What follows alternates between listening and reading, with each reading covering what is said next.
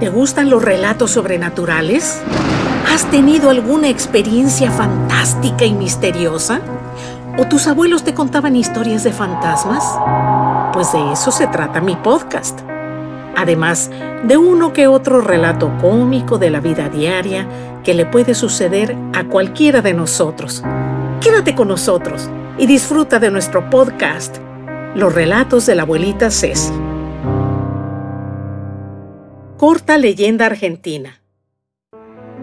En las orillas del Paraná, al este de Argentina, vivía una joven guaraní que cantaba de una manera especial. A la llegada de los conquistadores, Anaí fue apresada junto con otras personas del pueblo. Una noche se escapó, pero rápidamente la descubrieron. Su condena fue la muerte atada a un árbol para quemarla.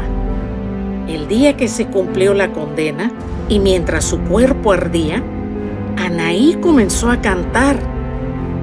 A la mañana siguiente, en el lugar donde su cuerpo se había consumido, aparecieron varias flores rojas que ahora son la flor nacional de Argentina y se llaman flor de ceibo.